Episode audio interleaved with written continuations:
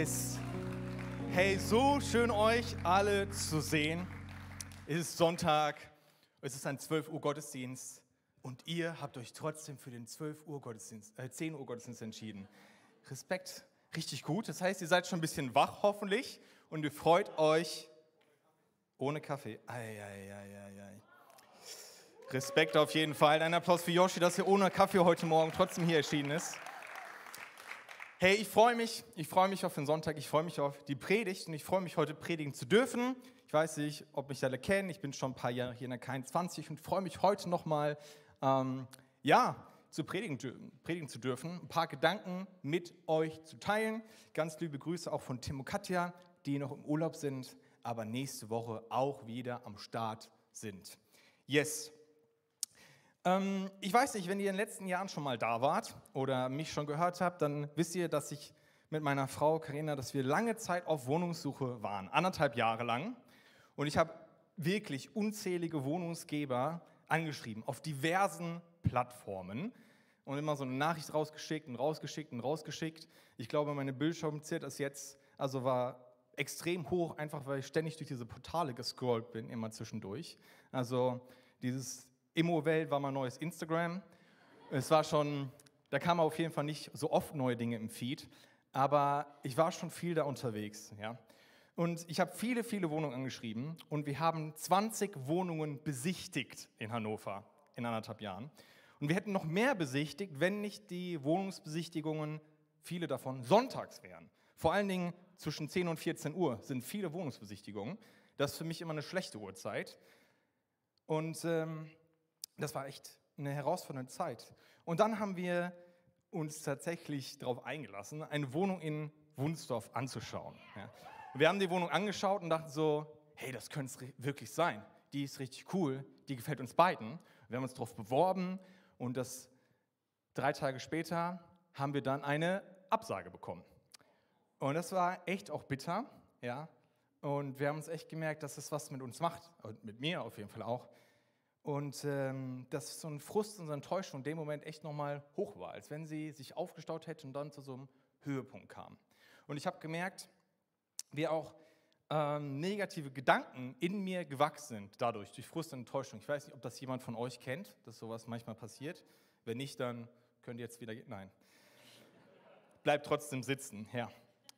Gedanken wie, mache ich irgendwas falsch? Ja? Ist irgendwie meine Nachricht so schlecht formuliert? Ist mein Profilbild so schlecht, dass man mich nicht zurückschreiben, mir nicht antworten möchte. Was ist denn da los? Was stimmt da nicht, dass das nicht funktioniert?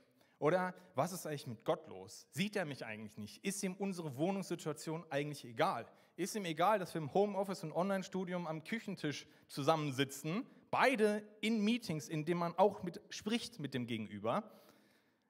Ist ihm das eigentlich egal, dass es eigentlich so nicht richtig funktioniert? Manchmal kam sogar ein Gedanke auf, wie, wenn wir nur mehr Geld hätten, dann wären auch ganz andere Wohnungen vielleicht für uns möglich, dass wir uns sie leisten können. Wenn ich vielleicht sogar einen anderen Job hätte, dann wäre doch, hätte ich ein ganz anderes Budget vielleicht zur Verfügung. Dann könnte ich doch was ganz anderes uns leisten. Und ohne es sofort zu merken, war ich manchmal in so einer Art geistigen Kampf. Ich war im Ringen damit, weil der Feind versucht hat, die Situation auszunutzen, um mir Lügen ja, einzureden, damit ich sie glaube, damit es meinen Alltag bestimmt und meine Gedanken weiter runterzuziehen.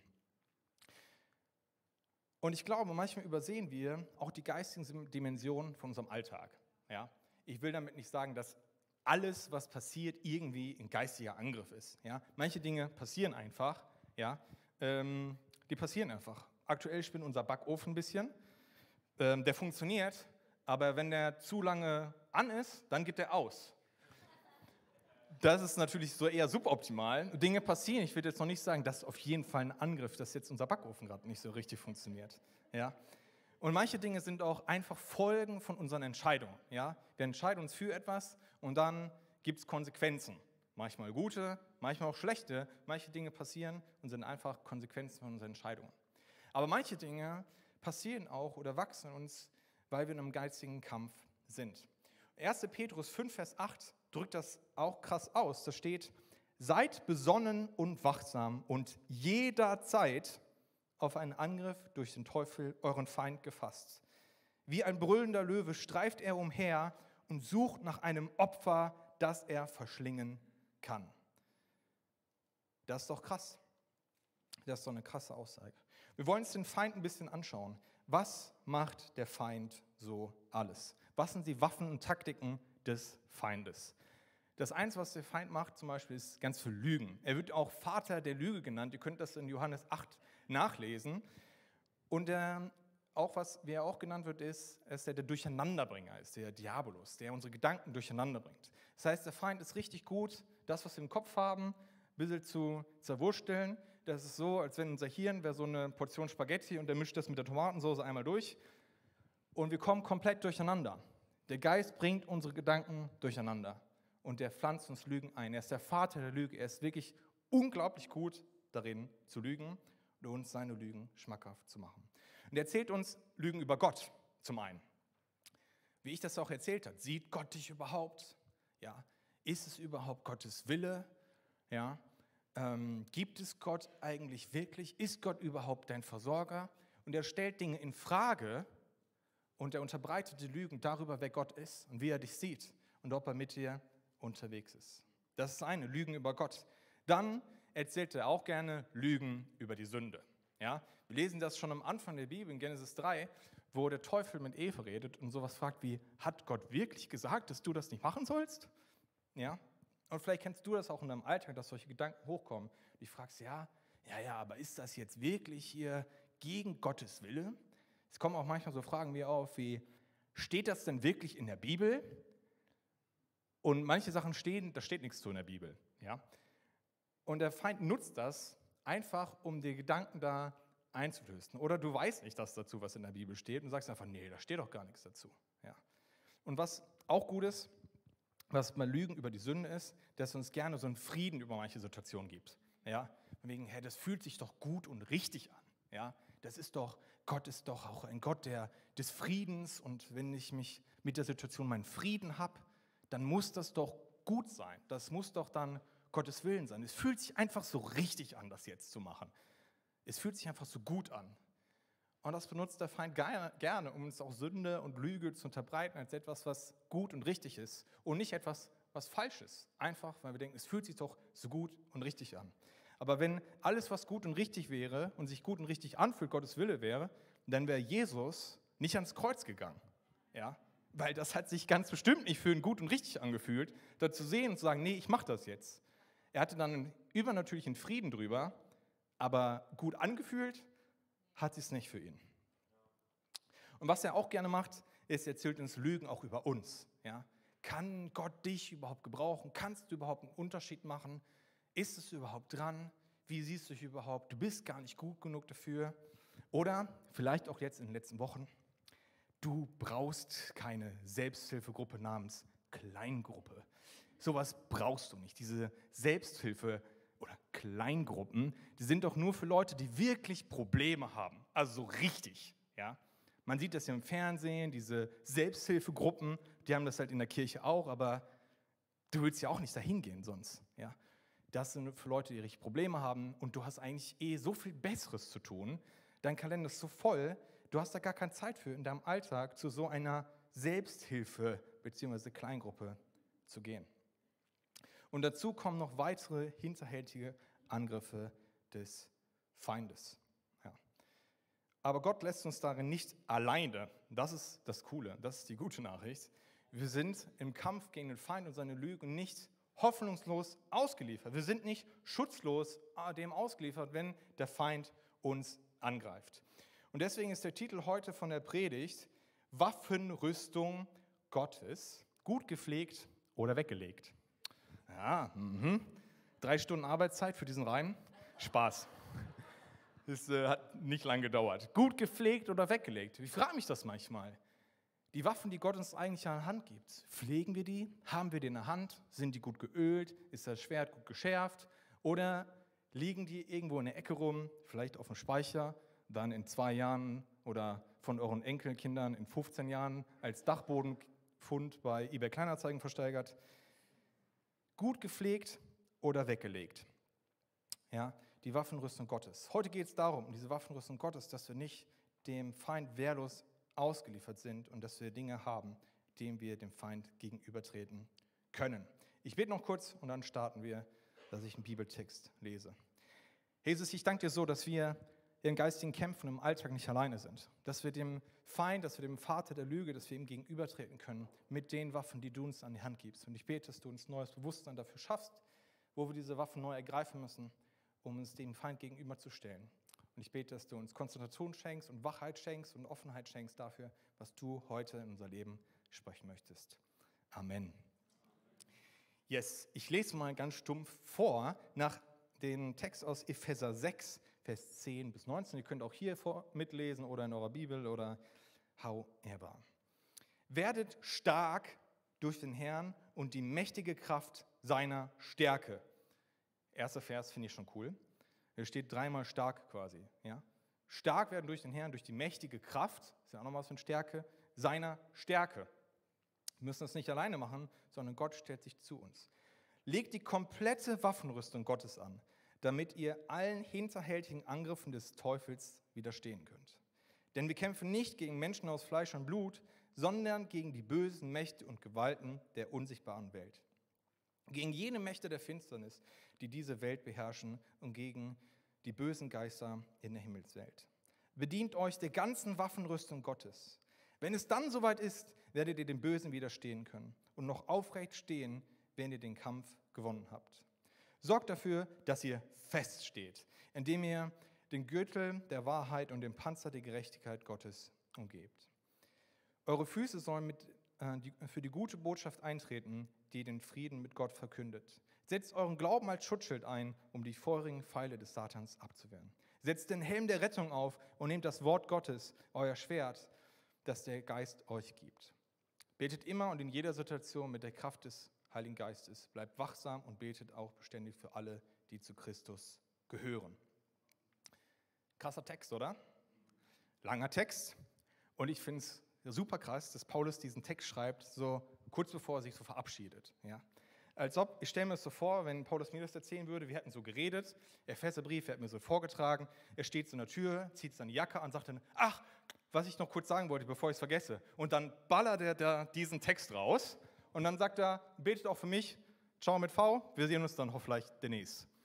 Das, wenn man den Epheserbrief liest, ist es ungefähr so. Es kommt so viel Gutes und dann am Schluss haut er das nochmal raus. Ja? Ähm, Im Epheserbrief, ganz am Ende. Das finde ich schon, das finde ich schon krass. Ja? Merkt, dass es aus Paulus irgendwie rauskam und er das irgendwie teilen musste. Wir gehen das mal ein paar Sachen von dieser Waffenrüstung durch. Das ist einmal der Gürtel der Wahrheit. Und ich finde es cool, in Vers 14, ja, da steht es auch nochmal, dass wir den Gürtel der Wahrheit und den Panzer der Gerechtigkeit anlegen sollen für einen festen Stand. Ja? Und im Schwertkampf ist auch ein fester Stand auf beiden Beinen entscheidend. Und den Gürtel der Wahrheit und den Panzer der Gerechtigkeit legen wir an, auch um festen Stand zu haben, wie es hier steht. Und was macht dieser Gürtel? Ja, der Gürtel der Wahrheit. Ich gehe da kurz darauf ein. Das war für mich immer der Punkt der Waffenrüstung, mit dem ich am wenigsten anfangen konnte, was ich mit diesem Gürtel machen soll. Der Gürtel der Wahrheit, man hat den umgelegt und hat ja auch die Beine noch ein bisschen geschützt und er hat die Rüstung auch zusammengehalten, weil sonst wäre die vorne und hinten auseinandergeflattert. Aber der Gürtel hat das zusammengehalten, damit der Feind da kein Durchdringen hatte und man wirklich geschützt war. Er hielt die Rüstung zusammen. Ja. Und der Gürtel der Wahrheit ist dann entscheidend. Dann ist da der Panzer der Gerechtigkeit. Der Panzer schützt unseren Körper, er schützt unser Herz und sitzt Emotionen und Selbstwertgefühls. Und dieser Panzer der Gerechtigkeit sind Aussagen wie, hey, wir müssen uns unseren Wert vor Gott nicht verdienen, sondern wir sind schon wert durch den Tod von Jesus, von Jesus am Kreuz. Ja? Wir sind wert, wir haben unseren Wert, wir sind von Gott geliebt. Was auch so cool ist. Das nächste ist das Helm des Heils, da gehe ich auch drauf ein. Der Helm des Heils schützt unsere Gedanken. Ja? Und ich muss da immer denken an X-Men und an Magneto und Charles Xavier. Und da ist so, Magneto hat so einen Hut auf, so eine Metallmütze, damit Charles Xavier seine Gedanken nicht kontrollieren kann. Ja? Hier ist jetzt so, Magneto ist der Böse, Charles Xavier ist der Gute, ist egal. Auf jeden Fall stelle ich mir den Helm des Heils jetzt immer so vor, dass ich so einen Metallkappe habe, die bis zu meinen Schultern geht, damit der Feind nicht meine Gedanken kontrollieren kann. Damit er mich meine Gedanken kontrollieren kann. Genau. Und er schützt uns vor Zweifeln daran, an Gott, dass Gott da ist, zum Beispiel von Gott an sich und zweifeln daran, ob wir überhaupt gerettet sind. Und wir haben Aussagen wie, dass ja, Jesus eigentlich für uns gestorben ist und dass er aufgestanden ist, dass er den Tod besiegt hat und dass wir Rettung haben. Und dieser Helm des Heils hilft uns dabei, das nicht zu vergessen und hält den Teufel ab, diese Wahrheiten von uns zu nehmen. Dann sind da die Schuhe, in einer anderen Übersetzung steht, die Schuhe der Bereitschaft, das Evangelium zu verkünden. Ja? Die Schuhe, die Gott uns da eigentlich gibt, die machen das nicht nur möglich irgendwie, sondern sie ist es auch so eine Bereitschaft, eigentlich auch so eine Motivation von Jesus zu erzählen, was ich, was ich richtig krass finde. Und wenn der Feind mal wieder einredet, dass es eigentlich gar keinen Sinn macht, von Jesus zu erzählen, dann muss ich mich hinsetzen und ich ziehe jetzt mal bewusst wieder die Schuhe an, der Bereitschaft, der Motivation, von Jesus zu erzählen. Ich will das geistig mich ausrüsten, ich will mich auch geistig anziehen und fertig machen für den Tag. Und auch du kannst die Schuhe anziehen, neue Motivation zu bekommen. Und dann ist da das Schild des Glaubens. Wir kommen jetzt auf ein paar Sachen, wo ich ein bisschen Schwerpunkt drauf lege. Schild des Glaubens. Und der Schild schützt uns vor Angriffen. Ich habe ein Schild mitgebracht, dank meiner großartigen Frau. Bam! Das war ein Schild, oder? Und ihr seht, dieses Schild ist groß und es schützt mich vor Angriffen. Ja? Ich kann mich komplett dahinter verstecken und wenn der Feind dann seine Pfeile schießt, dann kann ich in Deckung gehen. Und ich kann mich dahinter schützen, um nicht getroffen zu werden. Ja? Und ich kann darin komplett hintergehen, was auch mega ist, oder? Und das ist das Nice bei diesem fetten Schild, bei dem Vorbild, was Paulus da hat von diesem Legionär, dass sie so ein großes Schild hatten, wo sie sich komplett hinter verstecken können, um Deckung zu suchen. Ja. Und ähm, das Schild, das schützt mich nicht davor, dass Angriffe und dass Pfeile kommen. Ja, ist auch irgendwie logisch, ja. Aber schützt mich davor, dass ich von denen stärker getroffen werde und dass es einen krassen Einfluss auf mich und mein Leben hat. Und das Schild des Glaubens können nachlesen ähm, in Hebräer 11, Vers 1. Ist der Glaubens etwas, ein Hoffen und festes Erwarten auf Dinge, die wir noch nicht sehen. Aber zu sagen, hey, ich will darauf hoffen, ich will das erwarten, ich will dann glauben, dass Dinge passieren, auch wenn ich das vielleicht gerade noch nicht sehe. Ich will hoffen und erwarten und glauben, dass Gott einsteht, dass Gott mein Versorger ist und dass er für mich ist. Ich will diesen Schild des Glaubens in die Hand nehmen. Und dann, ich stelle das mal hier ab, ist es ja nicht das Einzige. Und dann ist auch richtig cool, Gott gibt uns noch das Schwert, das Schwert Gottes, das Schwert. So, Freunde. Das Schwert Gottes, ja. Und das ist eine gefährliche Waffe, die man nicht nur zur Verteidigung benutzt. Ja, damit wehrt man jetzt keine Pfeile ab, auch wenn manchen Filmen das Leute richtig krass machen, dass sie dann irgendwie so die Pfeile abwehren, wie auch immer die das machen. Aber, obwohl, die hätten auch einfach ein Schild nehmen können. However, das ist eine Angriffswaffe, ja. Und es steht, es ist als zweischneidiges Schwert von beiden Seiten auch geschliffen und es ist zum Angriff da. Es ist da, um den Feind abzuwehren und zurückzuhalten. Das ist eine richtig gefährliche Waffe. In Hebräer 4, äh, Vers 12 steht, auch zum Wort Gottes, das Wort Gottes ist lebendig und wirksam. Es ist schärfer als das schärfste Schwert und durchdringt die innersten Gedanken und Wünschen. Es denkt auf, wer wir wirklich sind und macht unser Herz vor Gott offenbar. Ja. Und wir können das Schwert zum Gegenangriff nutzen, und das jetzt ein bisschen verwirrend, auch dafür benutzen, um uns selber zu spiegeln. Ja, hier kann ich mich sogar drin spiegeln, um zu sehen, hey, was sind meine Wünsche? Ja, was entspricht meinem Herzen? In anderen Übersetzungen auch das Schwert, es scheidet Mark und Bein oder es scheidet Herz und Seele voneinander. Es hilft zu unterscheiden, was sind meine Wünsche und Gedanken, was kommt aus meinem Herzen und was sind eigentlich Gottes Wünsche und Gedanken, was entspricht eigentlich seinem Wunsch für mein Leben. Auch da kann uns das Wort Gottes, dieses scharfe Schwert, helfen. Und ich finde es krass. Auch Jesus benutzt ja das Wort Gottes, als er angegriffen wird vom Feind. Ihr könnt es nachlesen in Matthäus 4, das Wort Gottes, um den Feind zurückzuschlagen zurückzudrängen, um Einhalt zu bieten, um ihm zu widerstehen. Und dann ist es so, das Wort Gottes ist ein Schwert. Und dann steht aber in Psalm 119, Vers 105, Dein Wort ist eine Leuchte für meinen Fuß und ein Licht auf meinem Weg. Ist ein Licht auf meinem Weg. Ich habe mal so eine Taschenlampe mitgebracht. Ein Licht auf meinen Weg, mit dem ich jeden Schritt vor mir leuchten kann, wissen kann, okay, wo kann ich hingehen, welchen Schritt kann ich gehen, was ist als nächster Schritt für mich dran. Ja, ich kann mich am Wort Gottes orientieren, was auch mega ist. Und wenn man jetzt beides kombiniert, was kommt dann wahrscheinlich bei raus? Natürlich kommt dann ein Lichtschwert dabei raus. Und das ist eigentlich mega, oder? Wenn wir uns das so vorstellen, so ist jetzt immer in meinem Kopf, dass ich dem Feind nicht mit dem Schild und dem Schwert, sondern ich dem Feind mit dem Schild und einem Laserschwert gegenübertreten kann. Ja? Was einfach richtig cool ist. Das heißt, Gott gibt dir ein Laserschwert, um dem Feind gegenüberzutreten. So, ich hoffe, ihr werdet das niemals vergessen. Ein Laserschwert, ein Lichtschwert in der Hand, um dem Feind gegenüberzutreten. Und so ein Lichtschwert ist richtig scharf. Also das kann man an keiner Stelle berühren, weil sonst ist das, womit man das berührt, nämlich weg. Das ist dann einfach weggebrannt. Das Wort Gottes ist eigentlich wie ein Lichtschwert. Und so können wir eigentlich dem Feind gegenübertreten. Und ihr seht es auch, die nächste Folie ist ein Schwert oder ein Lichtschwert. Geil, oder? So treten wir eigentlich dem Feind gegenüber. So treten wir dem Feind gegenüber. Und so ausgerüstet können uns doch nichts passieren. Ja? Mit dem Schild, Rüstung, Sandalen, Birkenstock, was sonst. Und einem Lichtschwert in der Hand. Das fühlt sich doch cool an. Aber Paulus schreibt auch zweimal, dass wir gewinnen werden, wenn wir die komplette Waffenrüstung anziehen.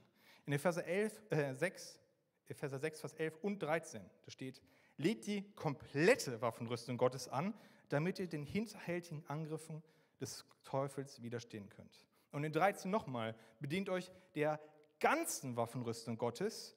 Wenn es dann soweit ist, werdet ihr dem Bösen widerstehen können und noch aufrecht stehen, wenn ihr den Kampf gewonnen habt. Warum schreibt er das hier zweimal, so kurz hintereinander?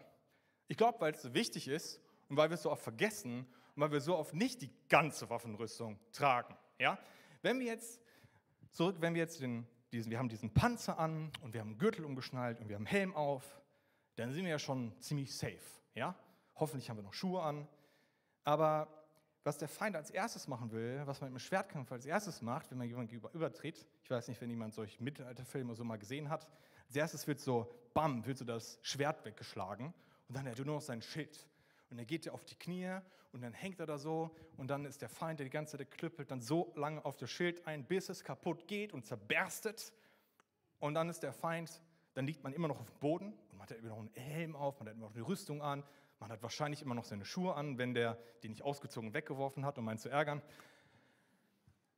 Man ist da ohne Schild und ohne Schwert und hatte trotzdem die Rüstung an. Und trotzdem weiß jeder, der so einen Mittelalterfilm schon mal gesehen hat, der, der dann ohne Schild und Schwert auf dem Boden liegt, obwohl er eine Rüstung anhat, der ja, ist ziemlich am Ende. Ja? Der hat ziemlich verloren. Für ihn sieht es ziemlich schlecht aus.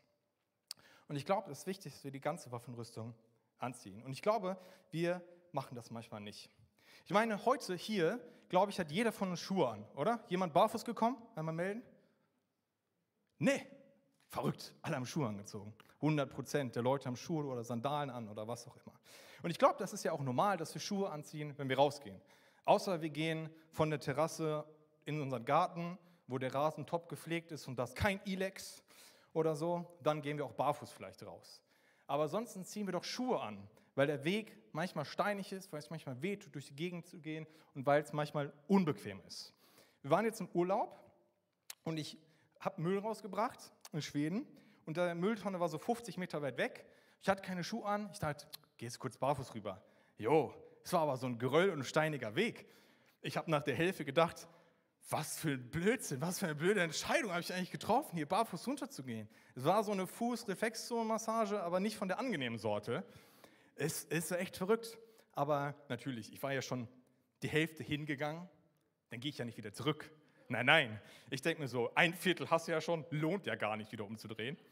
Bin hingegangen, wieder zurückgegangen und ich hatte dann noch die nächste Stunde bestimmt das Gefühl, dass da irgendwo so ein Stein unter meinem Fuß ist, obwohl natürlich nichts mehr war. Und das ist unangenehm mit, also ohne Schuhe draußen rumzugehen. Und deswegen tun wir das in der Regel auch nicht, oder? Und natürlich ist es, das finde ich so verrückt, es ist immer wieder auch unangenehm, vielleicht von Jesus zu erzählen, wenn wir unsere Schuhe nicht anhaben. Ja? Das ist unangenehm. Es fühlt sich nicht natürlich, es fühlt sich nicht gut an, es fühlt sich unbequem an. Und das ist dann immer eine Erinnerung daran, dass wir die Schuhe der Bereitschaft, das Evangelium zu verkünden, einfach nicht angezogen haben. Ja? Und wenn du das nächste Mal merkst, boah, das fordert mich so heraus und irgendwie ist so unbequem, denk mal darüber nach, ob du deine Schuhe richtig anhast. Weil dann macht alles nochmal anders. Und ich glaube, es ist so wichtig, Schuhe zu, zu tragen, um auch immer wieder Land einzunehmen und nicht nur zuzusehen, wie der Feind Land einnimmt. Yes, was ist das nächste? Das nächste ist Schild. Wir haben hier so einen richtig dicken Schild. Der schützt uns wirklich vor Angriffen, haben wir gerade gesehen. Ja? Da können wir uns richtig hinter verstecken. Und ich finde es cool, wenn ich mit Leuten unterwegs bin, Leute Dinge teilen, wo ich merke, die haben richtig großen Glauben. Zum Beispiel jemand aus der Church, der jetzt richtig persönlich irgendwie herausgefordert hat, weil da was im Haus kaputt gegangen ist und trotzdem sagt, hey, aber Gott sieht uns. Und da gab es immer wieder kleine Wunder, wo wir merken, hey, Gott ist da und er wird sich da auch zu uns stellen. Oder wir im Urlaub, als äh, wir natürlich Probleme hatten mit dem Flugzeug ähm, und das nicht so richtig gut geklappt hat, dann zu wissen, okay, egal, wir wollen jetzt glauben, wir wollen weiter glauben, dass das alles irgendwie gut endet für uns. Der Glaube daran, dass Gott auch alles in der Hand hat. Der Glaube daran, dass Gott gut ist. Der Glaube daran, dass er Versorger ist, dass er für uns ist, dass er uns sieht. Aber Glaube, ich glaube, manchmal ziehen wir nicht mit einem großen Glauben in den Kampf, sondern hiermit. Und dann haben wir so ein Schild und dann ist es unser Glaube, hinter dem wir Schutz suchen. Und wenn dann der Feind seine Pfeile abschießt, dann sind wir natürlich super geschützt, weil wir haben ja einen Schild, hinter dem wir uns verstecken können. Weil was kann uns da schon passieren? Merkt, es hat ungefähr gar nicht funktioniert. Ich habe es nicht mit einem Brandpfeil geschafft, den abzuwehren mit diesem Schild. Aber ich glaube, viel zu oft ist es so, dass wir geistig mit diesem Schild rausgehen und sagen, wenn dann die Feinde, äh, die Angriffe kommen, dann habe ich ja mein Schildchen des Glaubens dabei, hinter dem ich mich verstecken kann. Ja, und ich halte es dem Feind entgegen und dann kann gar nichts zu mir durchdringen. Aber es wird ja keine machen eigentlich, oder? Es ergibt ja gar keinen Sinn, damit rauszuziehen. Mit diesem Miniaturschwertschild rauszugehen. Ich glaube, es ist gut, wenn wir immer wieder unseren Glauben bauen, durch Erlebnisse, die wir mit Gott teilen, dass wir Dinge aufschreiben, aber auch im Lobpreis, wenn wir auf Gott schauen und uns seiner Größe und Macht immer wieder neu bewusst werden, um dann unseren Schild wieder wachsen zu lassen, damit wir ein Schild haben, in dem wir uns wirklich verstecken können. Was wir auch manchmal machen oder vergessen, ist unser Schwert. Manchmal ist es zu schwer. Ja? Damals waren die Bibeln richtig schwer. Heute haben wir sie im Smartphone immer dabei und wahrscheinlich geht bestimmt 85 Prozent von euch nicht ohne Smartphone aus dem Haus, also auch nicht ohne Bibel. Hoffentlich. Yes. Und trotzdem ist es manchmal so, als wenn wir dann auch dem Feind gegenübertreten mit so einem Minischwert. Ja?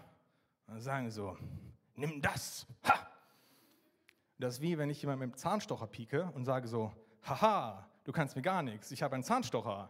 Und wenn ich den richtig benutze, damit schlage ich dich jetzt in die Flucht. Und es ist so ein Minischwert. Da kann man jetzt nicht richtig was mit ausrichten. Und ich glaube, manchmal ist es so, dass wir dem Feind auch, wenn er mit Angriffen kommt, mit so einem Minischwert gegenübertreten und sagen, ich hab doch das Wort Gottes. Und dann zitieren wir vielleicht mäßig einen Bibelvers, der aber gar nicht auf der Bibel, aus der Bibel ist, sondern auf irgendeiner Grußkarte stand, die wir irgendwo mal gesehen haben. Oder auf so einem Kalender. Ja, jeder Tag ist ein neuer Tag. Nimm das. Super, ja. Und da von dieser gefährlichen Waffe, die Gott uns eigentlich gegeben hat, von diesem scharfen, zweiseitigen Schwert oder von diesem heftigen Laserschwert, ist nicht mehr viel übrig geblieben, weil wir nicht wissen, wie wir damit umgehen können, weil wir das gar nicht kennen, ja, wie wir das nutzen wollen. Und ich will dich so ermutigen, dazu sagen, hey, ich möchte, dass es anders ist. Ich möchte, dass das Wort Gottes weiter eine gefährliche Waffe ist. Und ich will dich herausfordern, da echt in der Bibel zu lesen. Weil ich finde es so krass, dass auch er, äh, Jesus ja den Feind mit dem Wort Gottes zurückschlägt. Und wenn der das macht und sagt, ich schütze mich auf das Wort Gottes, dann sage ich, ich nicht, ich brauche das Wort Gottes nicht. Also ich denke so, okay, wenn der das braucht, dann brauche ich das doch locker auch, wenn der Feind sich mir entgegenschlägt, um ihn zurückzuschlagen. Und ich finde es auch krass, dass man, wenn man die Bibel sieht, dass ja ein Drittel vielleicht Neues Testament ist und zwei Drittel Altes Testament ist. Und wenn ich jetzt sage, ich lese nur im Neuen Testament, dann habe ich ja schon meine Waffe auf ein Drittel gekürzt, was verrückt ist. Aber zu sagen, ich möchte auch im Alten Testament, ich möchte es auch lesen, ich möchte mich davon ermutigen lassen, ich will das benutzen, um wirklich ein, eine Waffe zu haben, mit der ich den Feind gegenübertreten kann. Weil Jesus hat nur das Alte Testament gehabt, mit dem man den Feind gegenübertreten ist. Logisch, weil das war so quasi, die Biografien über ihn wurden erst geschrieben, als er schon tot war und dann wieder lebendig war, war aber. Aber auch ähm, Paulus schreibt ja hier den Brief, Epheser, er schreibt ihn ja an die Epheser. Und die Epheser waren keine jüdische Gemeinde hauptsächlich, sondern es waren hauptsächlich Nichtjuden, also Menschen, die vorher nicht mit Gott unterwegs waren. Und auch denen schreibt er, benutzt das Wort Gottes, das der Heilige Geist euch gibt. Das heißt, die konnten sich nicht rausnehmen und sagen, ja, das war ja nur für die Juden, sondern Paulus schreibt ihnen, hey, benutzt das Wort Gottes auch, was der Heilige Geist euch gibt. Benutzt das doch im Kampf gegen den Feind. Und ich möchte so herausfordern, auch das Wort Gottes zu nutzen, um den Schwert ja, zu schärfen. Ja. Yes. Und ähm, wir kommen mal weiter. Ich gebe euch ein paar, es gibt verschiedenste Bibelverse, die man so nutzen kann, ja, ähm, um den Feind zu entwaffnen.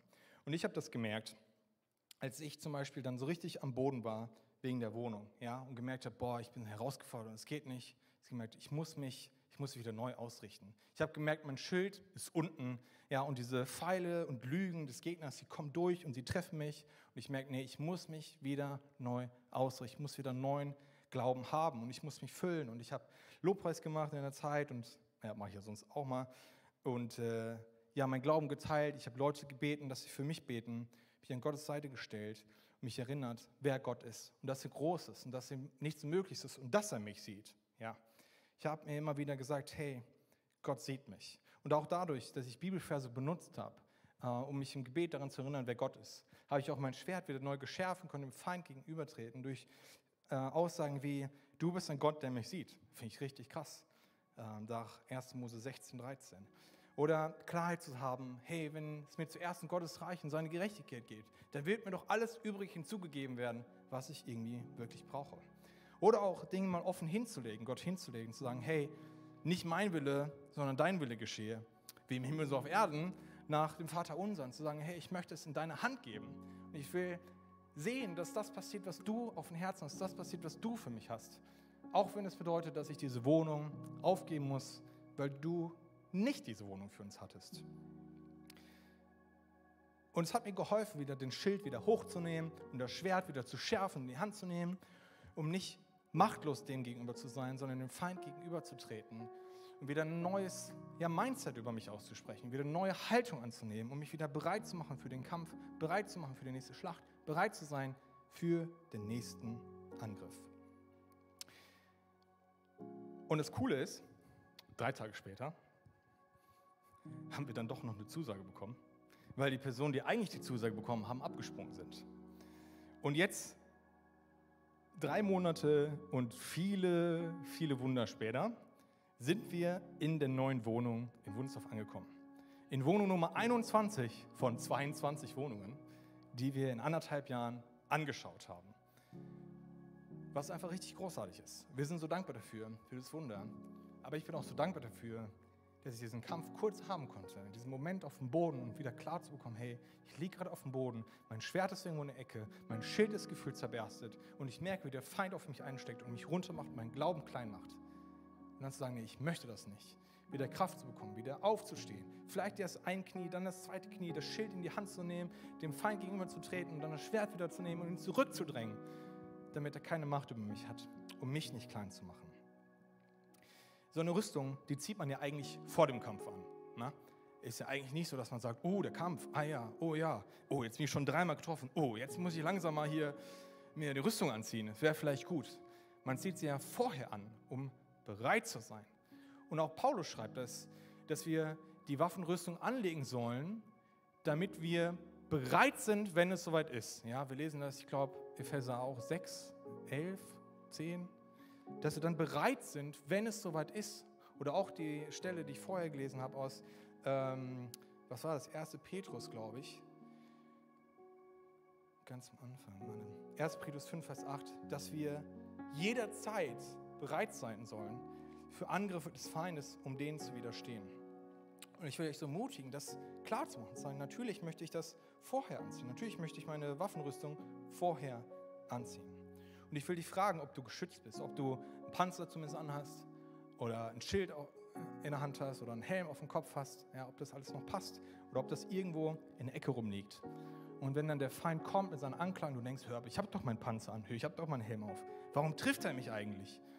Dann zu reflektieren, was mit deinem Schild des Glaubens ist und was mit dem Schwert ist, das der Heilige Geist dir gibt.